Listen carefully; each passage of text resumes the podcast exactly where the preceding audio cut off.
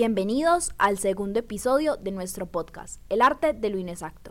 Este episodio lo llamamos Quiérete tanto que, y es quiérete tanto que el amor que sientes hacia ti mismo sea más grande que las inseguridades que te genera la sociedad. El amor propio es una de las virtudes más grandes que una persona puede tener, y de la mano de Juan Carlos Díez, hoy queremos ayudarte a encontrarlo. En este podcast estaremos compartiendo y hablando acerca de crear un equilibrio con nosotros mismos cómo hacer que nuestras mentes no nos hagan jugar malas pasadas, pero sobre todo, cómo todas nuestras inseguridades se pueden volver fácilmente seguridades y fortalezas. En el episodio de hoy estaremos tratando un tema que ha tenido bastante relevancia en los últimos años, y más con esto el cuidado del ser humano, el amor propio, y para ello tenemos a un invitado muy especial que nos compartirá un poco de la percepción que tiene frente a este tema y muchas cosas más.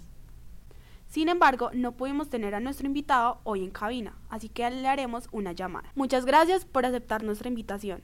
Ahora cuéntanos un poco sobre ti. Soy de mm, mi carrera inicial, eh, cosa que ya tengo pues muy avanzada en términos de aplicación laboral.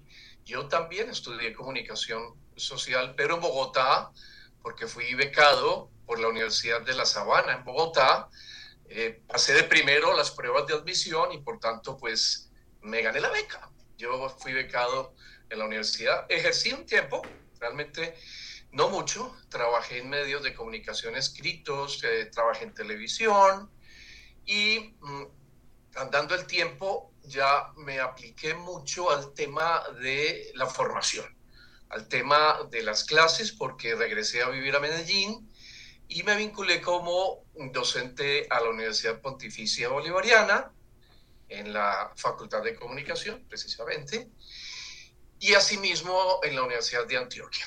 De allí fui desarrollando técnicas y charlas y talleres que hoy en día se convirtieron en, en una empresa eh, muy posicionada en Google, que es Creativamente. Yo soy top coach y propietario de la marca creativamente en Colombia.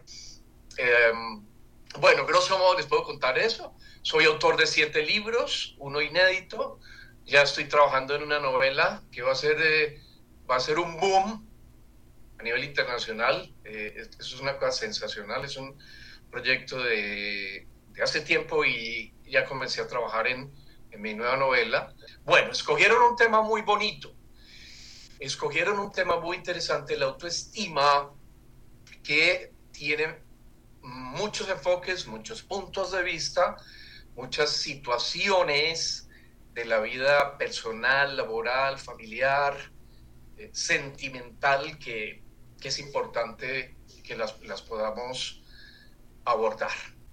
Ya sabemos un poco más de él. Muchas gracias. Ahora Sabemos que el amor propio ha estado en tendencia estos últimos años, pero para ti, ¿de qué se trata decir yo tengo amor propio? ¿Qué lo compone?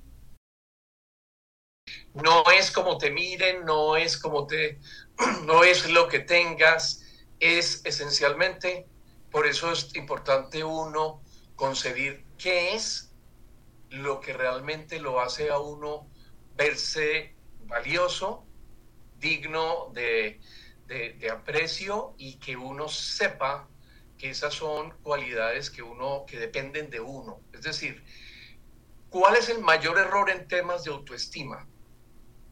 Referenciarse con los demás, compararse con los demás.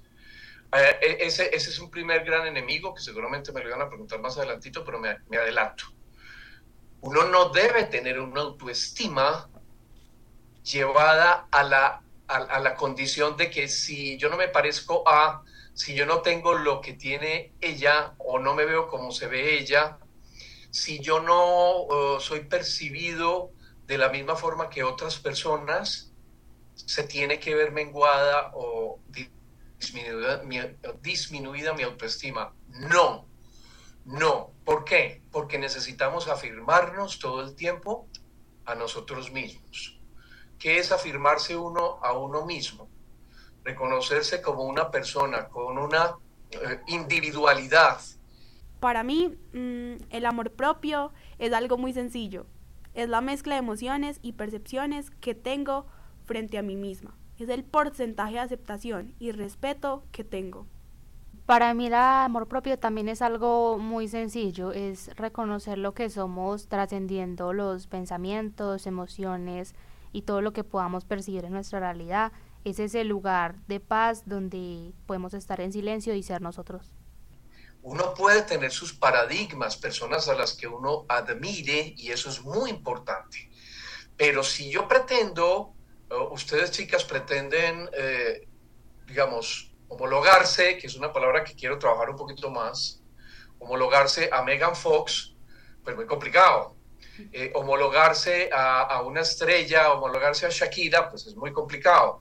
Homologarse a personas que tienen ya por carrera, por, em, por su ocupación, por sus ideas, por su forma de vestir, por su forma de verse, uno quiere tener ese patrón de conducta eh, puede, puede ser arriesgado. ¿Por qué? Porque uno no se puede homologar con las demás personas. Cada persona tiene condiciones, cualidades y oportunidades muy, muy individualizadas en la vida. Por eso es importante que uno conozca qué es lo que lo mueve, qué es lo que, cuáles son las, las, las formas más importantes en, tu apariencia personal, en, en, tu, en tu forma de ser, que te hacen valiosa. Aquello que nos hace valiosos es nuestra personalidad, actitud y valores. Esto es una suma importante porque nos permite tener una autoestima alta, relacionarnos con la sociedad y desarrollarnos como individuos. El sentirse valiosos y siempre debemos recordar que tenemos con los demás la relación que tengamos con nosotros mismos. Por eso, en todo momento, debemos sentirnos valiosos y seguros. Todos somos valiosos en diferentes sentidos. Lo que nos hace valiosos son las cosas que nos gustan. Por ejemplo, la música, la comida, entre otras cosas. Somos únicos en este planeta. Y eso hace que seamos más preciados. La regla número uno de valorar nuestro ser es cuidarnos a nosotros mismos de primeros. Para mí, honestamente, es muy conciso y muy sencillo, pero es poder expresarnos como verdaderamente somos. Niña, les voy a hacer una pregunta dura, difícil. Eh, usted me dirá si yo estoy equivocado. ¿Es cierto o no es cierto que la autoestima de las mujeres tiende a ser más frágil que la de los hombres? Claro que sí, y más últimamente con todo esto de los avances tecnológicos y en la creación de las redes sociales. Eh, lo que hace la sociedad por medio de estas redes sociales es que han creado paradigmas en nosotros, pero más en la población femenina. Y todo lo que vemos en nuestro celular es como lo más perfecto, lo mejor, lo último.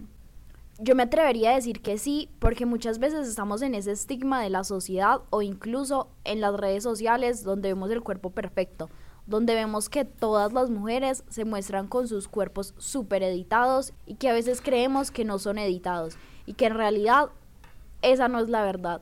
La inculcación de la sociedad por tener el 90-60-90 va muy ligado al tema de la tecnología y las redes sociales. Lastimosamente, si la, la autoestima de las mujeres es muy debilitada, ya que tendemos a compararnos mucho, eh, siguiendo la idea de lo que decían mis compañeras, porque llegamos a sentirnos muy inferiores según lo que estamos viendo, pero esto por lo general no es verdad, entonces como que no nos damos cuenta de lo que verdaderamente somos y nos quedamos elevados y enredados en lo que las otras mujeres están mostrando.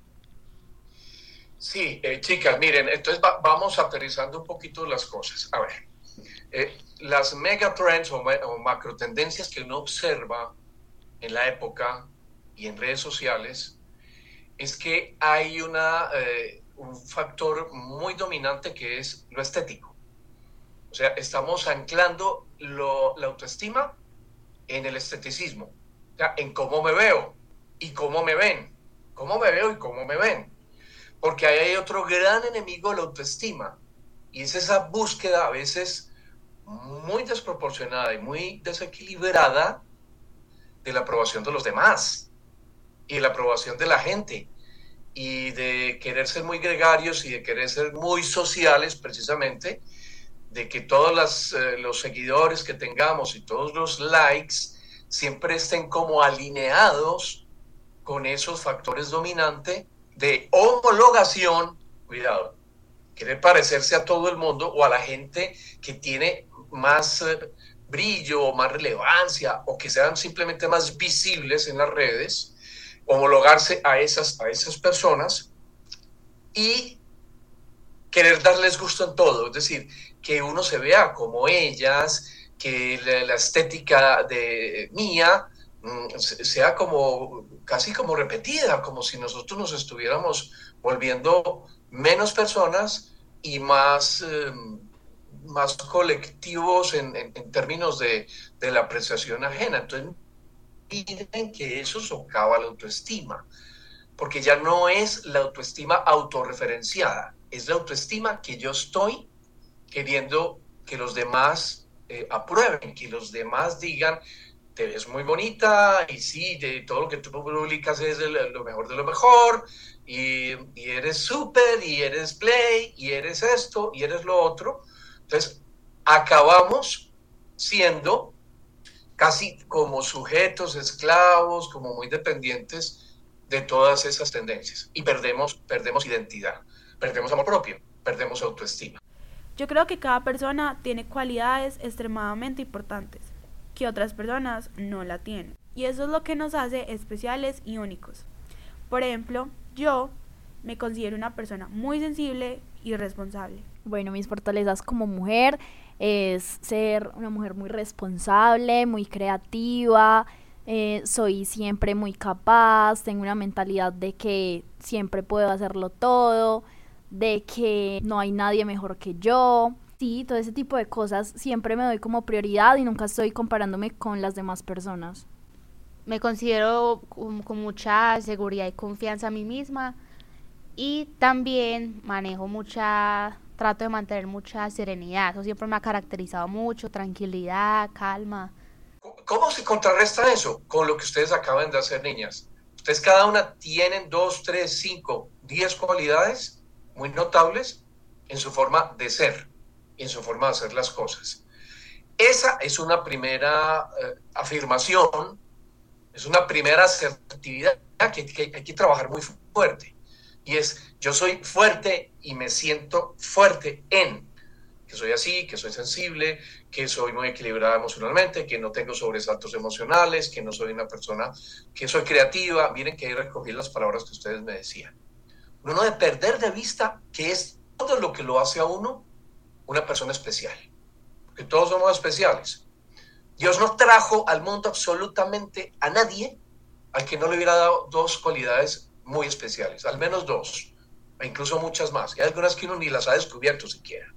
Entonces, no podemos pensar que el patrón de felicidad depende de los likes y depende de si se me ven o si tengo pues los cuadritos y que si mi que la barriga es planita y que si pues eh, todo lo mío está bien puesto y, y, que nada como que se entona. No, porque como les digo, niñas, se, se vuelve un Matrix. Ese es el problema de las redes sociales, se volvieron un Matrix. Es decir, una ficción absoluta. Todo, hay de todo, hay filtros, hay... Mm, información que no, no es cierta, hay una, uh, sí, repito, si no se muestran en gimnasios, si no se muestran de ciertas maneras, pues como que no están in, como que no están en la onda, como que no están en el cuento. Y no, resulta que no, porque hay cualidades que uno no tiene por qué exhibir ni por qué mostrarle a los demás si uno sabe que uno es una persona que tiene esos, esos valores muy especiales. Bueno, mm, continuemos. Bueno, ya queremos, gracias por esa retroalimentación, la verdad muy importante, ya se ha abarcado mucho lo que pensábamos. Ya queremos también, conectando con esas ideas, irnos también por el lado de cuál crees que es el peor enemigo para construir un camino sólido hacia amarse a uno mismo. Mira Isabela, para responder lo que me acabas de preguntar, es importante saber qué tan capaces somos de escucharnos a nosotros mismos por lo cual, hay que ser autocríticos. ¿En qué sentido? Ustedes conocen que hay muchas clasificaciones de personas, pero yo en uno de mis libros tengo tres. Hay tres clases de personas. ¿Cuáles son? Las que mejoran, o sea, las que crecen, Las personas que un año después o cinco años después son mucho mejores de lo que eran en el tiempo presente. Y eso es muy bonito, eso es hermoso. ¿Por qué? Porque yo mismo debo ser capaz, ustedes están muy jóvenes, pero yo mismo, ya con los años que tengo, debo ser capaz de estar seguro, de poder anotar en un diario por qué hoy en día, en tres o cuatro aspectos clave, soy mejor de lo que era un año o mucho mejor de lo que era hace cinco años. Entonces, ustedes deben fijar un diario personal o un momento personal de lo que llamamos introspección, o sea, de, verse ustedes mismas, sin engaños, sin maquillaje, sin dorar la píldora, sin hacer truquitos, sino siendo muy honestas consigo mismas. En qué, eh, y coger situaciones muy concretas, que es la mejor, digamos, praxis, la mejor metodología en cosas muy concretas de eventos muy especiales. O sea, relaciones con las personas, mm, desafíos que tengamos en la universidad, em, situaciones em, duras, inesperadas que se nos presentan. escojan como unos hitos personales de lo que les haya ocurrido, por ejemplo, ya que estamos acabando el año escojan tres situaciones de lo que les haya pasado este año, por ejemplo. Cosas que a ustedes o les agradó o les desagradó mucho. Y véanse a ustedes mismas sentadas como si estuvieran en un espejo y hablándose como si estuvieran tú sentada en la silla y yo aquí escuchando, escuchándome a mí misma, escuchándose a ustedes mismas. Y que hagan una evaluación de lo bien que hicieron, lo bien que pensaron, lo bien que dijeron y lo muy resilientes o muy mm, manejable que volvieron una situación, porque ustedes saben que los problemas no son los problemas, los problemas son como las personas lo resuelven. Hay gente que tiene problemas así, ¡ay, y se vuelve pues todo un jaleo. Y hay personas que tienen situaciones muy complejas, muy amargas, que incluso no lo saben ni la familia, y eso lo digo hasta por experiencia propia, hay cosas que ni la misma familia lo sabe. Y uno sobrelleva, y uno pone buena cara, y uno no deja de salir arregladito, y uno no deja de saludar porque no lo saludan. Pasa mucho, que empezar hoy en día la gente se ha vuelto menos cortés, más grosera de lo que era hace 10 años. Eso yo lo percibo en muchas partes, de muchos ambientes personas que trabajan por Dios, por Dios, trabajan en servicio al cliente y no saben atender a la gente, no tienen coeficiente ninguno de, atención, de, empatía, de modales, de cosas que uno dice, ay, pero, y, les digo por experiencia propia, todo el tiempo. Yo soy coach en servicio al cliente y yo viniendo de Bogotá me pasó un incidente muy maluco con Viva Ver y yo lo reporté. Porque me trató muy mal unos, una persona ahí del front desk cuando venía de Bogotá para Medellín, me atajó, eh, me dijo que pusiera así con brusquedad, que pusiera mi, mi QR, y entonces le dije, mm, perdón, por favor, ¿qué? No, yo no tengo que pedirle ningún favor, así me contestó. Así me contestó. Y yo reporté eso, yo lo reporté, se lo reporté y me contestaron. La respuesta fue muy satisfactoria. No, me pareció muy genérica, muy funcional, muy rutinaria, muy así como de, de, de cajón. Entonces, cuidado. Hay muchas situaciones de actitudes que uno debe mirar, eh, de, cualificar si lo está haciendo bien o lo está haciendo mal. Entonces yo les diría, autocrítica, niñas, autocrítica. Uno es bueno, pero no tan bueno como uno cree. Uno es capaz, pero a veces no es tan capaz como uno cree. Uno se esfuerza, pero a veces también se regala como ciertas concesiones en, en las cosas, en el trato con las personas. Considero que es fundamental la autocrítica de manera constructiva, ya que nos damos cuenta de qué es lo que estamos sosteniendo en nuestra mente, de qué creencias nos estamos dejando llevar, si nos ayudan o por el contrario nos destruyen, nos debilitan. El hacer un conocimiento de uno mismo es esencial hoy en día. Mirar hacia adentro y observar en qué andamos mal es una de las mejores autocríticas que las personas pueden hacer. Realmente debería ser un poquito más, sin llegar a extremos tampoco, porque somos humanos. De hecho, a ustedes les ha pasado a mí también.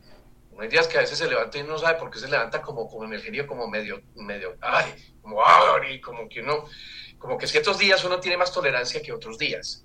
Y no hay mucha claridad de por qué a uno le pasa eso. Bueno, quiere decir que estamos batallando contra nosotros mismos. Eso es normal, es normal. ¿Qué es lo que, que, que no es normal? Dejar de crecer, dejar de mejorar, dejar de preguntarse, dejar de eh, eh, adquirir, adquirir, cuidado, adquirir qué, no adquirir cosas, comprar cosas, no. Adquirir habilidades, eh, adquirir competencias, mantenerse curioso, mm, tener una conversación agradable. Otra cosa que ya hoy en día es escasa, escasa. No es muy frecuente las personas que sean buenas conversadoras y no porque hablen mucho, sino porque eh, eh, eh, a veces no se trata de hablar, sino de saber escuchar también a las otras personas, aprender a escuchar a las otras personas. Bueno, entonces, mmm, dense cuenta, un, un, aspecto esencial, niñas, es la autocrítica. Uno no puede ser una persona conforme, no, uno tiene que ser una persona superada, superada. Y ustedes saben que por muchas circunstancias todos nos tenemos que superar. A uno eh, le pasan cosas que uno no quisiera, hay imprevistos y, y, épocas y factores influyentes que nosotros tenemos que superar. Y no nos lo inventamos, es porque uno, eh, la autoestima de uno no se puede relativizar tampoco a, a, al ambiente, no, es que como la gente no ayuda, no, es que como la gente es así, no, es que, no, y ahí vamos fijando clichés, claro que son así, son reales la gente, el ambiente, las noticias, la política, el dólar, bla, bla, bla, bla, bla, bla. Bueno, todo eso es verdad, pero está el yo y las circunstancias. ¿Quién soy yo con las circunstancias que me tocan? Donde me estoy moviendo, en la ciudad que me estoy moviendo, con la gente que me estoy moviendo.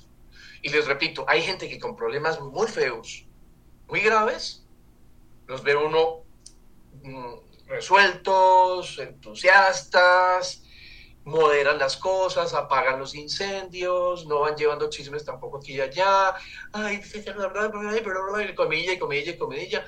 Gente más, y no es que no sientan, no es que... Otro, otra cosa muy bonita, niñas, que no me voy a ahorrar decir. Es muy importante.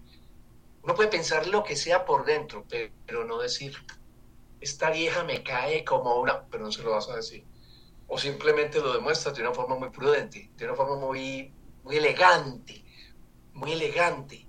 Mm, uno tiene unos conflictos a veces muy feos y uno por dentro, y me pasa a mí, yo les pego la madreada que ustedes no se imaginan, pero, pero yo no les voy a regalar mi ojo.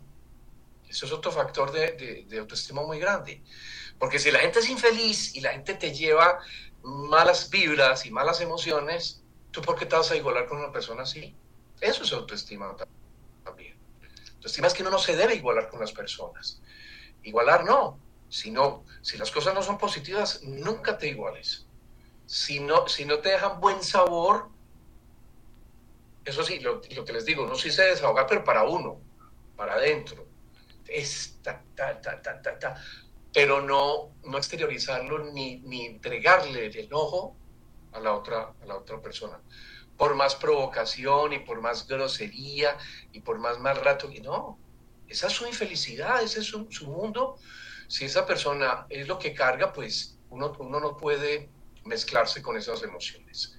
Bueno, personalmente pienso que sí o sí hay que desarrollar en nosotros mismos una actitud positiva frente a la vida. Pues no podemos vivir por vivir. Hay que disfrutar cada segundo y pedacito que la vida nos regala. Y algo fundamental es adquirir mejores relaciones interpersonales con los demás.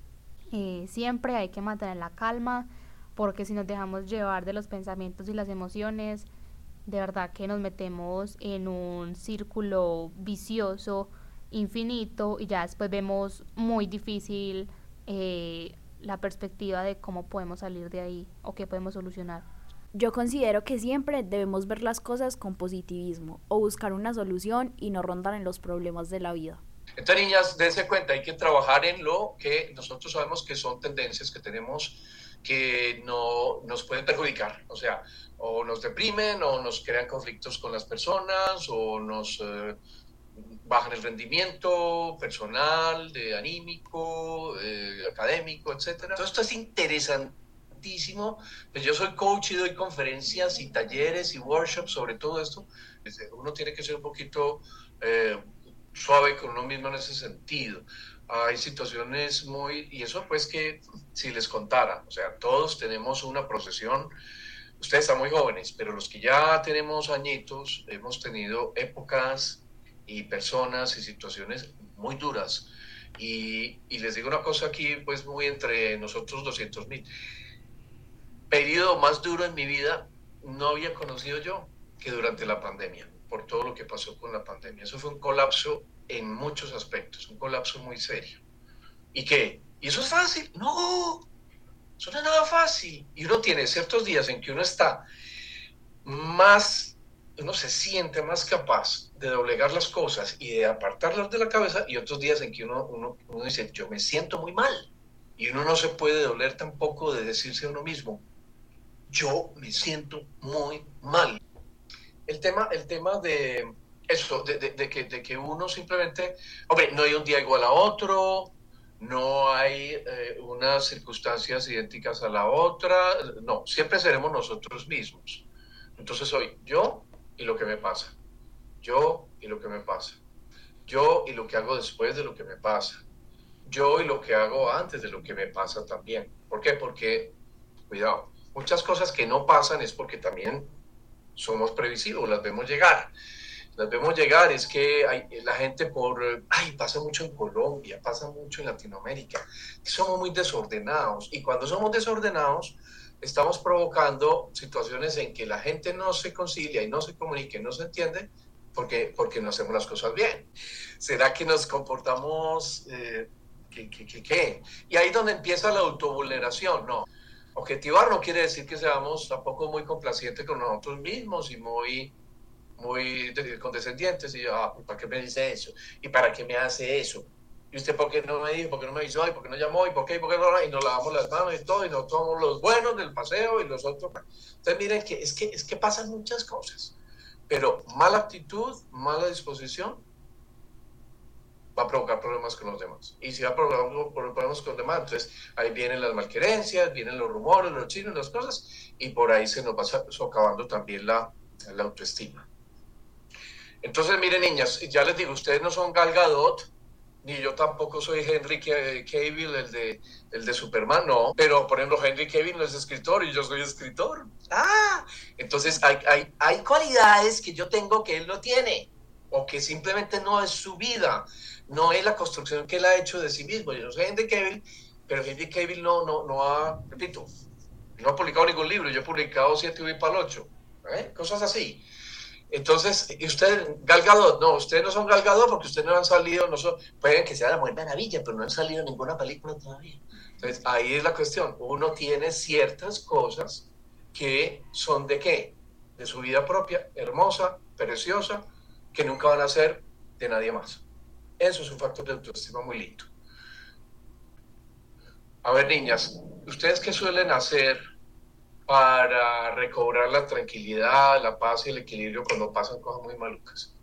Yo escribo. Bueno, por mi parte yo cocino. O sea, ese es mi modo de liberar mi estrés.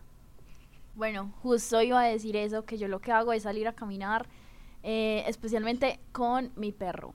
Todo lo que sea manual, algún ejercicio manual, manual, manual, manual, incluso lavar platos y no sé, y hacer, eh, hacer ciertas, eh, hacer velita, lo que sea, ayuda mucho. O sea, la motricidad, la salir a caminar, ay, Dios mío, por ejemplo. Eh, a mí sí me han ocurrido ideas geniales, de verdad, geniales, pero hace mucho tiempo solamente saliendo a caminar. Y, y, y uno se disipa mucho caminando. Entonces, entonces, cuidado que cuando uno tiene ciertos momentos de crisis, la, crisis está mm, siempre muy, muy alojada en la cabeza y, uno tiene que sacarse de ahí. O sea, uno mismo tiene que ver cómo usted se distrae. Pues se va, cambia, hace esto, cosas que a uno le entusiasman. Eso, eso uno no, cosas que a uno le entusiasmen, que uno diga, ah, qué nota, yupi, yupi. Sí, ¿por qué? Porque nos tenemos que dar alegría, nos tenemos que dar placer en cosas que, que realmente no sean solo de ver y el de ver, y ay, ay, esto, y ay, no, no. No, nos tenemos que querer también y quererse es eso. Hacer cosas que uno le sepan rico, que uno las disfrute al tope y uno debe tener, eh, en una semana debe tener tres momentos de entusiasmo, de, de regusto por algo, porque eh, eh, el gusto, la, la, delicia, el saborear. Yo, por ejemplo, yo soy comelona, me gusta mucho comer también. Además de que me gusta el whisky, me gusta comer. Ay, no crean niña, yo trato, pues, no es que coma mucho, pero me doy unos gustazos, pues, miedosos. Yo, así. ¿Por qué? Porque me encanta. Entonces me compro el, el, jamón serrano y el queso azul y la cosa y tal, y, y, y, y venga para acá, arriba, para adentro, me encanta. Eso hay que hacerlo. Uno se tiene que dar gusto. Cuidado, niñas, autoestima es eso también, que uno se dé gusto, porque si uno se da gusto, pues a veces la gente ni no se entera de qué es lo que le gusta a uno, entonces nada, hay que darse gusto también. Bueno. Muchísimas gracias por absolutamente todo. Nos quedamos con mucho aprendizaje y sobre todo la actitud frente a todo, con todos los ejemplos que tú nos dijiste. Mil gracias por esas preguntas, súper chévere. Creo que nos quedó más que completo. Muchas gracias por aceptar la invitación. A ti también, muy rico. Aprovechen. Todas estas son experiencias de, de vida, de, de mucha necesidad que yo percibo en las redes. La gente a veces quiere llamar la atención, la gente quiere eh, encontrar pareja, quieren sentirse a gusto, quieren sentirse bien, eso, eso no es tan fácil, o sea, no es tan fácil, pero depende más de uno que de cualquiera otro. Eso depende mucho más de la persona que del ambiente. Pero hay que tener cuidadito con el ambiente también y con, sobre todo, con todo lo aparente y todo lo frívolo y toda la ostentación y, todo lo que la gente muestra y todo no sé qué, porque muchas de esas cosas son ficticias y son necesidades emocionales que tienen las personas.